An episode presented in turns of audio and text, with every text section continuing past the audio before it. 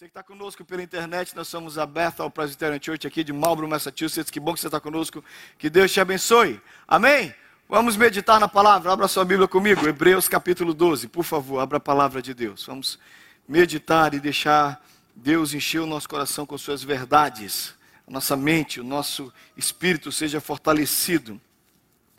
Esse é um texto precioso da palavra, conhecido por muitos de vocês. Já preguei aqui desse texto antes mas esse texto é muito coerente com o que nós estamos vivendo agora. Hebreus capítulo 12. Achou aí, querido? Se não achou, tem um crente do seu lado com um tablet, uma Bíblia, um, um celular, com um bom aplicativo para compartilhar com você. Hebreus 12, todos acharam? Versículos 1, 2 e 3. Portanto, também nós, visto que temos a rodear-nos tão grande nuvem de testemunhas, desembaraçando-nos de todo o peso do pecado que tenazmente nos assedia, corramos com perseverança a carreira que nos está proposta, olhando firmemente para o Autor e Consumador da fé, Jesus, o qual, em troca da alegria que lhe estava proposta, suportou a cruz, não fazendo caso da ignomínia que está, que está, que está da ignomínia, e está sentado à, destra de Deus no trono. Considerai, pois, atentamente aquele que suportou tamanha oposição dos pecadores contra si mesmo, para que não vos fatigueis, desmaiando em vossas almas. Vamos orar. Senhor, fala conosco. Obrigado pela tua palavra. O Senhor já falou aqui. E continue falando, ministrando ao nosso coração. Palavra boa, palavra nova, palavra que se renova na nossa mente, no nosso coração. Senhor, que não somente venha entendimento, razão, lógica, mas que ao mesmo tempo, Senhor, venha vida. A tua palavra é vida, a tua palavra é Jesus Cristo, o Verbo vivo. Que Cristo se manifeste em nós e na vida de cada um dos irmãos. Tem misericórdia de mim, pecador, que não sou, não sou merecedor de pregar essa palavra. Te peço graça para ministrá-la e conversar sobre ela com meus irmãos. E nos dá aqui, Senhor Deus, um ambiente, uma atmosfera cercada pelo Teu Espírito Santo. Fala conosco, Paizinho. É minha oração, no nome forte de Jesus. Amém. O versículo termina, o versículo 3, falando sobre desmaiar. Alguém aqui já desmaiou alguma vez? Não levanta a mão. Mas existem as causas mais variadas para o desmaio. Você pode desmaiar porque você teve alguma.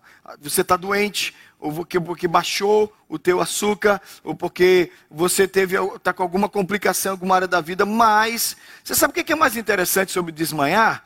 É que você pode desmaiar sem estar doente. Você pode receber uma grande notícia e você simplesmente desmaiar, como aconteceu com um amigo meu, que a mulher chegou para ele e disse: Estou grávida, e ele desmaiou.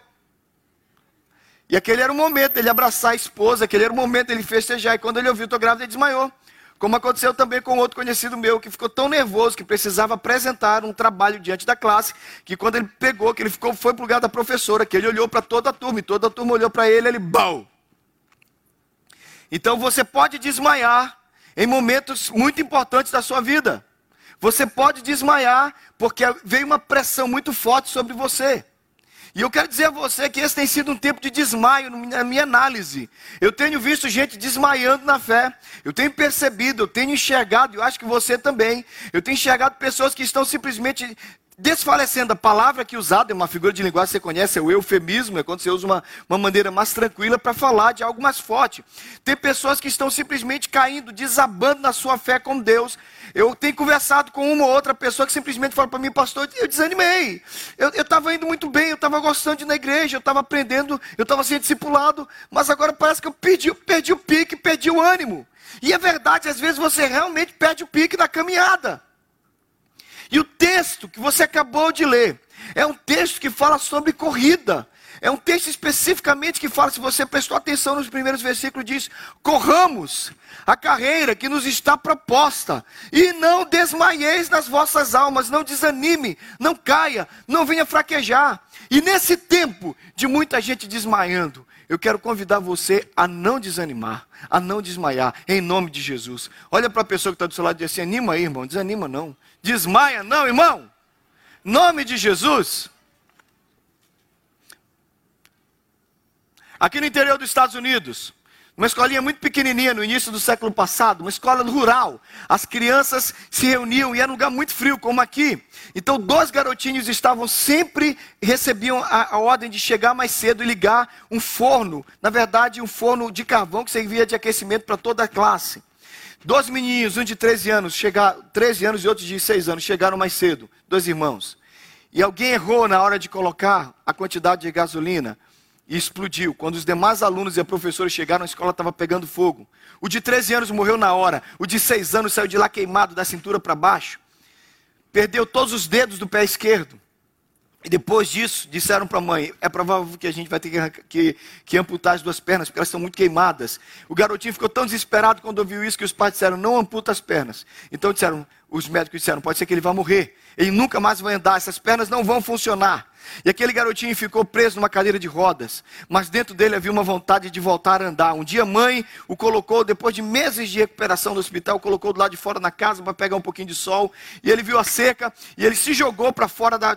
Se pulou da cadeira praticamente de rodas, se arrastou até a cerca, levantou e ele começou a fazer uma coisa que ele fez por dias. Andou todo o quintal se arrastando, segurando nas cercas. E assim ele foi andando, daqui a pouco firmou o pé e daqui a pouco ele começou a correr. Esse menininho que disseram que ele nunca iria andar, se chama Glenn Cunningham. Ele se tornou o homem mais rápido do mundo em 1930. Os médicos disseram que ele nunca iria andar. E ele foi o recordista por algum tempo, enquanto o seu recorde não foi batido, ele foi o homem mais rápido do mundo. E tem uma frase dele que eu gosto muito. Ele diz: Sempre acreditei que eu conseguiria andar, e logo eu estava andando. E depressa eu comecei a correr. Os médicos viam as minhas pernas, mas eles não viam o meu coração. Agora eu vou correr mais rápido do que qualquer pessoa. E foi assim que ele bateu o recorde. Glenn Cunningham era um crente, um cara que andava com Deus, e acima de tudo, dentro dele, ele ouviu uma voz que dizia: Não para de correr.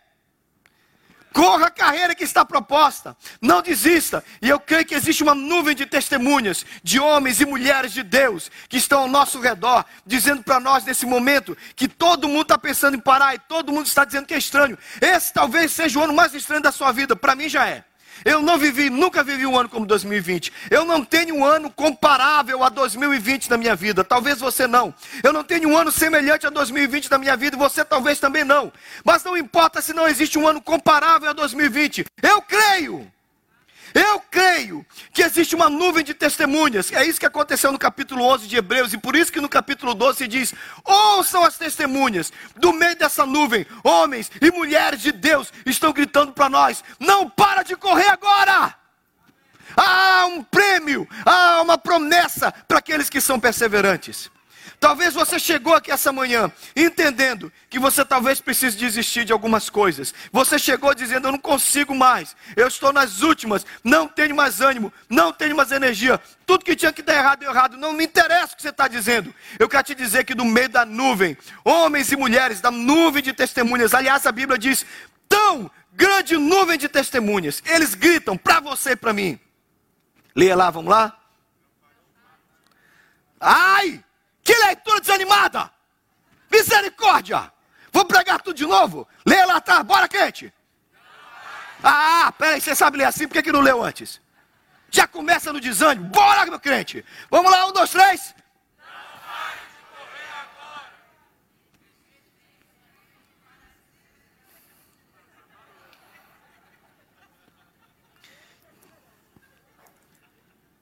O pastor precisa ser perseverante nessas horas. Né?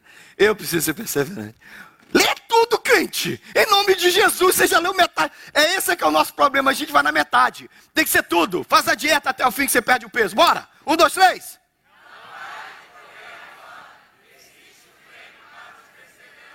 Só as mulheres de Deus.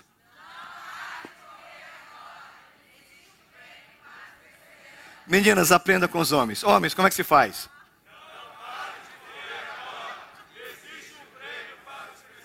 É só mexer com o orgulho deles, que negócio. Existe uma promessa para os perseverantes. Existe um prêmio para aquele que continua. Aquele garoto podia ter sentado na sua cadeira de rodas e podia ter dito: Não tem jeito, sou paralítico.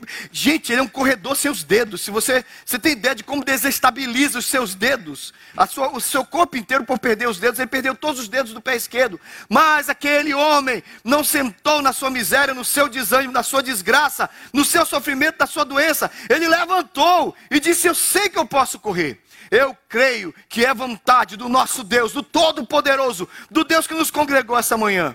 É vontade dele que a gente continue correndo. Amém?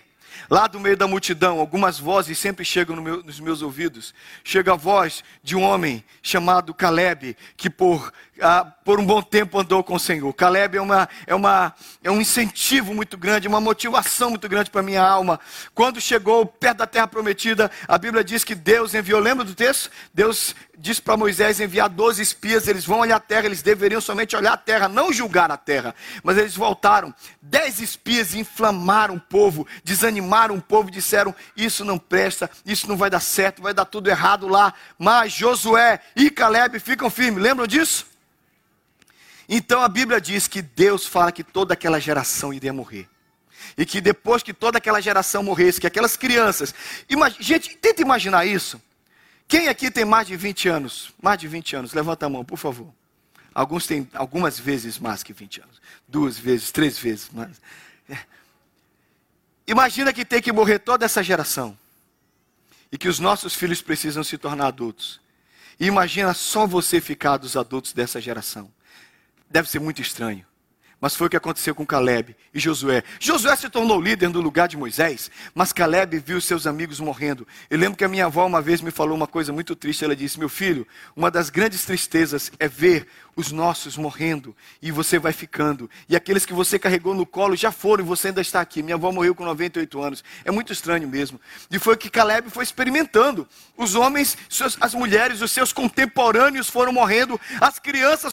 Termina agora. E foi há 45 anos que ele disse isso a Moisés, quando Israel caminhava pelo deserto. Por isso aqui estou hoje, com 85 anos de idade. Ainda estou tão como no dia em que Moisés me enviou. Tenho agora tanto vigor para ir à guerra como naquela época. Dê-me, pois, a região montanhosa que naquela ocasião o Senhor me prometeu. Então Josué abençoou Caleb, filho de Jefoné, e lhe deu Hebron por herança. Amém? Esse é um dos ânimos, esse é um dos gritos, essa é uma das vozes que do meio da multidão fala com você comigo. É um velhinho de 85 anos dizendo: Eu ainda tenho a mesma força para guerra, para sair e para voltar, porque eu sei que Deus me levantou. Irmãos, ânimo não tem nada a ver com idade, ânimo não tem nada a ver com sexo, masculino, feminino, ânimo não tem nada a ver se você é brasileiro, americano, ânimo não tem nada a ver com temperamento melancólico, sanguíneo, fleumático, colérico, ânimo não tem nada a ver com isso. Ânimo tem a ver com a certeza que Deus te prometeu alguma coisa. Quando você olha e tem certeza que o soberano, que o eterno te fez uma promessa, e a partir desse momento você passa para viver e ter certeza dessa promessa, os seus dias, os seus dias se tornam dias mais felizes. Eu sei o que ele me prometeu, ele disse que vai me dar, e o que ele prometeu, ele vai cumprir na minha vida, então eu vivo para esperar a promessa. Os anos se passaram na vida de Caleb, 45 anos se passaram, mas Deus havia prometido a montanha dos gigantes, a montanha chamada Hebron, e lá Deus disse que ele pisaria e seria o dono. Algumas coisas foram prometidas para nós, irmãos. Alguns de vocês consideram essa terra a terra prometida. Alguns vieram para os Estados Unidos porque Deus falou com você. E você tem olhado para cá e você tem certeza que Deus te colocou aqui. E tem dias que a gente desanima mesmo. Mas eu quero te lembrar: se do meio da multidão eu ouço a voz de Caleb, o que eu ouço Caleb dizer para você e para mim é o seguinte: não desista da terra prometida por causa dos gigantes. Se você continuar correndo, a sua montanha chegará. Os gigantes estavam naquele lugar. Eu sei que quando Caleb olhou para a montanha, só tinha um problema na montanha. Existe um tal de Kiriat Arba, que era um gigante, e os filhos dele estavam lá. A promessa de Deus tinha uma dificuldadezinha, uns caras imensos lá. Mas apesar disso e apesar de tudo isso, aquele homem de Deus, Caleb, não desistiu da terra prometida por causa dos gigantes. Quem é o gigante na sua vida? Eu tenho aprendido que o único gigante na minha vida é o Senhor, e nada mais. Então, se você veio até aqui, e se você lutou até aqui, do meio da multidão, eu penso que Deus está falando com você e comigo: não desista, não pare de lutar, não pare de correr agora, não desista da sua terra prometida, só porque existem gigantes lá. O Deus que te trouxe até aqui é o Deus que vai te conduzir, o Deus que te guardou até aqui vai te levar adiante. Os gigantes estão aí para provar que o nosso Deus é o verdadeiro gigante. As dificuldades estão aí para provar que o nosso Deus é grandioso. E se tudo fosse fácil, a glória não seria de Deus, a glória é de Deus, porque Ele está comprovando, confirmando na sua vida, na minha vida. Amém? Como estão os teus gigantes? Tão fortes, tão poderosos? Ou é o nosso Deus, o nosso gigante poderoso agindo a nosso favor? Do meio da multidão eu continuo, eu continuo ouvindo uma voz dizendo: Não pare de correr, existe um prêmio para os perseverantes. Amém? Mas talvez você não tenha um gigante, Talvez você esteja, você precise ouvir a voz de uma outra mulher, uma mulher chamada Ruth. A Bíblia diz que Noemi, uma mulher de Deus, com seu marido Elimeleque, seus dois filhos Malom e Quilion, resolveram ser imigrantes como nós. Eles saem de Belém, de Judá, e eles vão até para a terra de Moab, eles vão lá tentar uma vida melhor, como nós já tentamos também. A gente sabe muito bem o que é isso, sair da nossa terra e ir para outra terra buscar uma vida melhor. Eles vão para Moab. Lá em Moab, as filhas, os filhos casam, um com uma mulher chamada Orfa, o outro casa com Ruth, a moabita estrangeira. Mas lá morre o marido, lá morrem os filhos, ficam três viúvas numa casa. E o que acontece é que Deus move no coração de Noemi. Ela não sabe o que é isso, mas Noemi, desanimada, triste, resolve voltar para sua casa, beija as mulheres e diz: Olha, não tem mais filho. Se eu pudesse ainda ter filho, vocês não esperar. O nome do meu marido morreu, a nossa família acabou, não tem mais jeito nenhum. Morreu o nosso nome Israel. Beijo, vai embora, Ofa. Mas então, quando ela vai beijar Ruth, Ruth fala o que a gente conhece tão bem. Vamos ler juntos? Então, de novo, choraram em voz alta. Ofa, com um beijo, se despediu de sua sogra. Porém, Ruth se apegou a ela. Disse Noemi: Eis que tua cunhada voltou seu povo e aos seus deuses. Também tu volta após a tua cunhada. Disse, porém, Ruth: Não me instes para que te deixe, nem não me enche para que te deixe, não me obrigue a não te seguir-te, porque onde quer que fores irei, e onde quer que pousares, pousarei, ali também eu, o teu povo é o meu povo, o teu Deus é o meu Deus, e onde quer que morreres, morrerei aí eu também, e serei sepultada. Faça-me o Senhor o que bem aprover, se outra coisa que não seja a morte, me separe de ti. E ela resolve ficar. E do meio da multidão eu ouço uma mulher dizendo: Fica ao lado de alguém que está te mandando embora e fica ao lado de alguém que adoeceu. A história diz que Noemi volta para Belém. Quando ela chega, dizem: Oi, Noemi. E você já conhece a história? Já contei para vocês: Noemi significa doce, agradável. Mas ela diz: Não me chame de Noemi, não me chame de doce, não me chame de agradável, me chame de Mara, amarga, triste. É o que acontece. Começam a chamá-la de, Mar, de Mara, a amarga, a triste. Mas o texto me diz que Ruth estava lá, grudada o que vai acontecer lá na frente é que Deus vai mudar a sorte de Noemi por causa de Ruth. O texto me fala que Noemi lá na frente vai ter um neto. Ruth vai conhecer um sujeito chamado Boaz. Boaz vai se tornar o resgatador, vai casar com Ruth, vai dar um filho. Mas o primeiro filho não, são, não pode ser deles, o primeiro filho tem que ser de Noemi, para que o nome não morra em Israel. Noemi abraça aquele garoto. O garoto vai ser o pai de Jessé, que vai ser o pai do rei Davi. Ninguém sabe disso, só o Eterno sabe de tudo isso. Da trama que ele fez para ir buscar Noemi, a Ruth, a estrangeira, para colocar no meio da família da fé. Mas sabe o que é que Ruth grita para mim e para você nessa manhã? Ela grita para nós: não pare de lutar pelos seus queridos. Se você insistir em permanecer ao lado deles, eles irão experimentar a mudança de Deus. Talvez você esteja ao lado de alguém que virou Noemi e que de Noemi virou Ruth. A, desculpa, virou Mara, amarga, difícil, complicado. Talvez você está olhando para o filho, para o marido, para uma esposa, para um pai, para uma mãe que amargou, que entristeceu, que morreu. Talvez você está olhando para um defunto. Alguém que já não faz mais diferença nenhuma, nem na sua vida, nem na vida dos outros. Talvez até mesmo você que esteja aí pensando que já acabou tudo. E tem alguém do seu lado, talvez você seja Mara. Você amargou, você morreu. Mas tem uma Ruth aí do teu lado dizendo: não acabou não, não acabou não, a gente está aqui. As coisas vão continuar.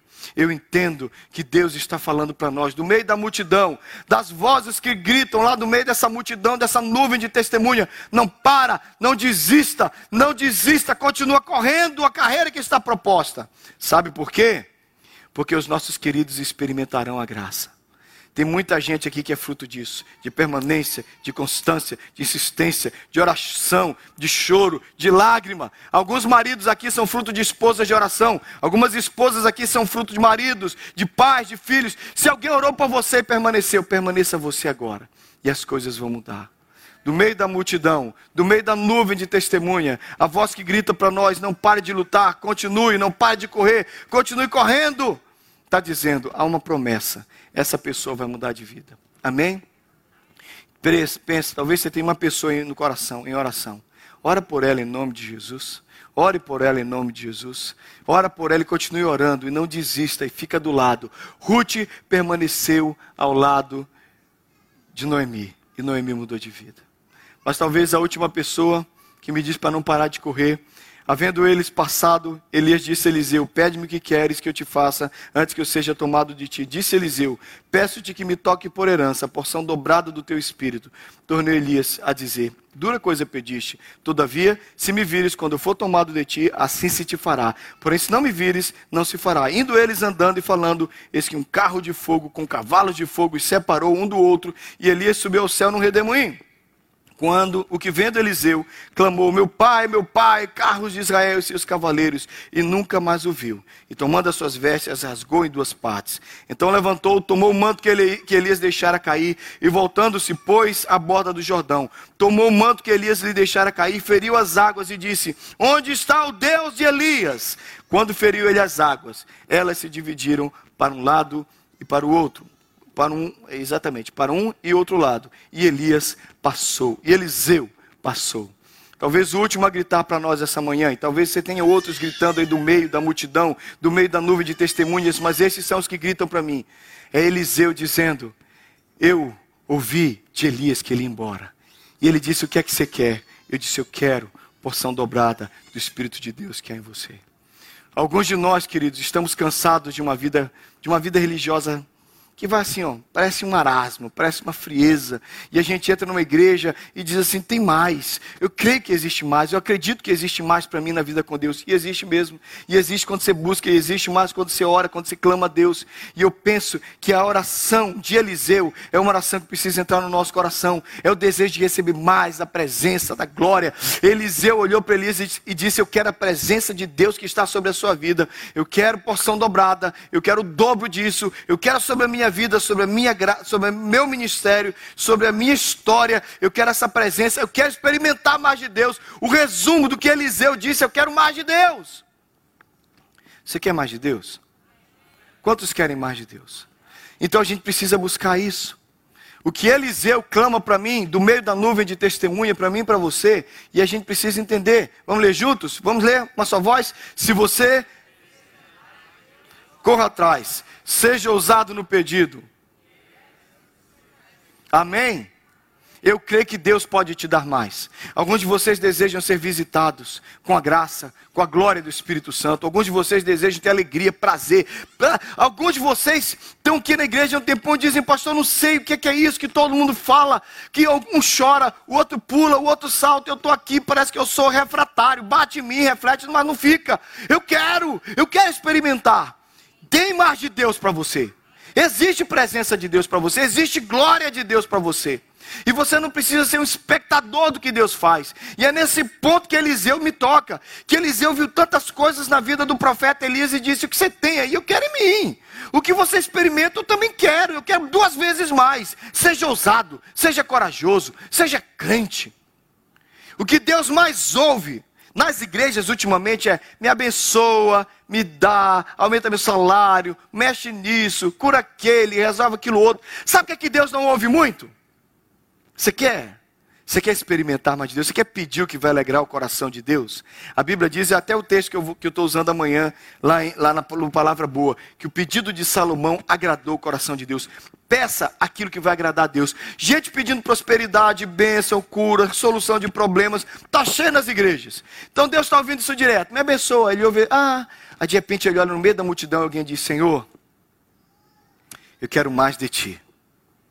Senhor, não quero ouro, não quero prata, não quero fama, não quero sucesso, não quero ser reconhecido. Senhor, eu quero o Senhor.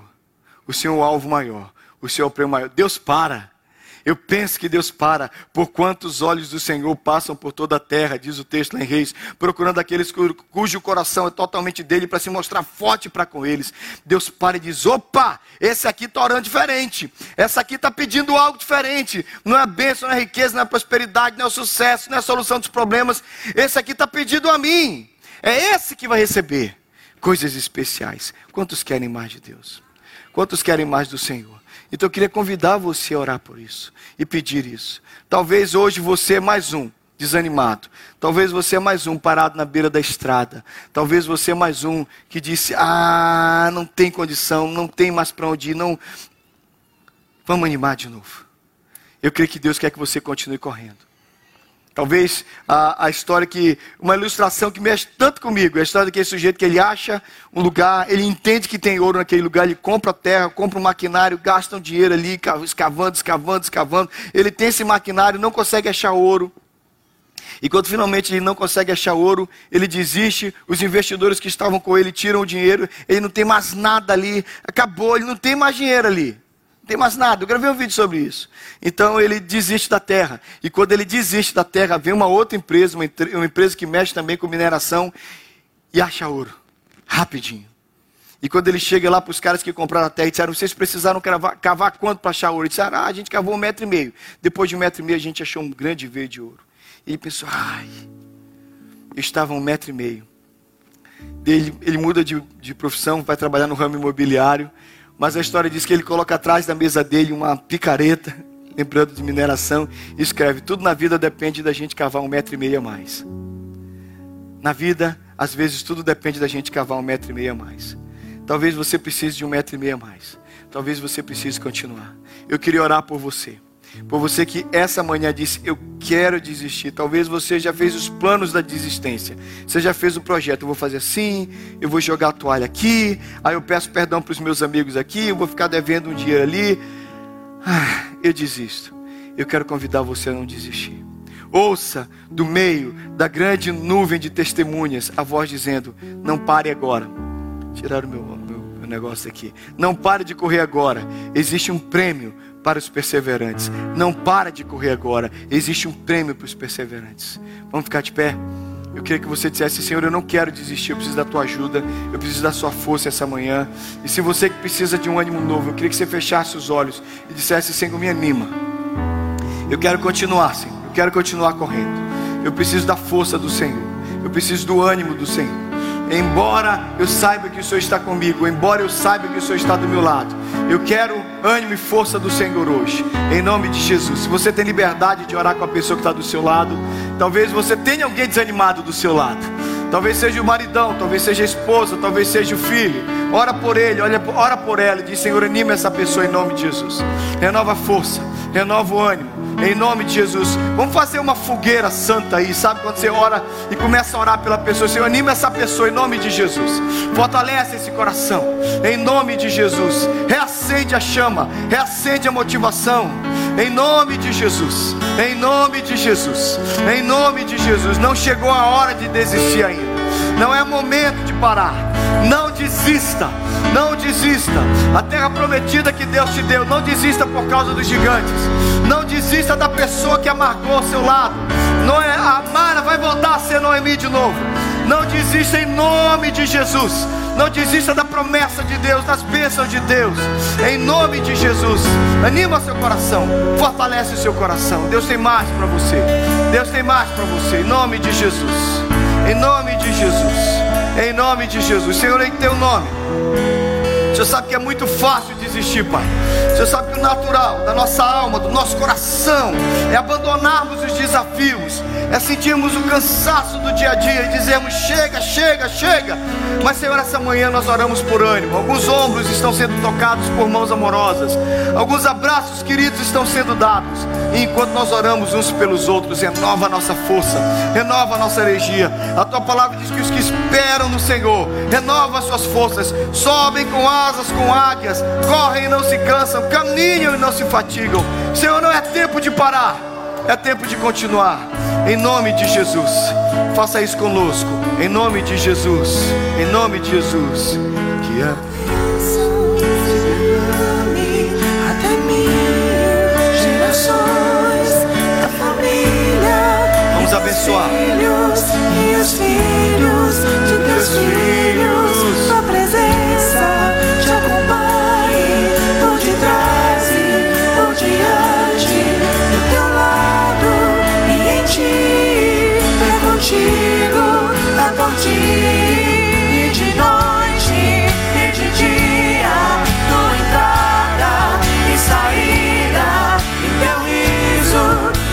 E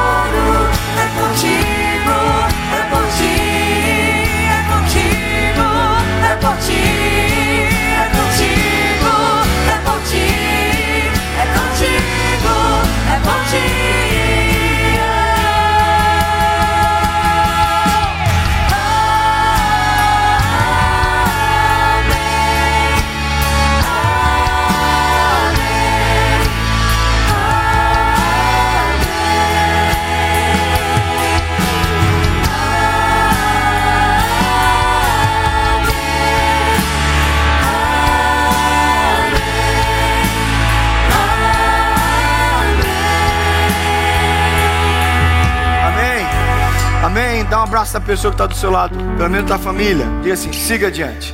Não pare. Vamos firmes. Vamos firmes. Vamos continuar na presença do Senhor. Amém. Que Deus nos conduza.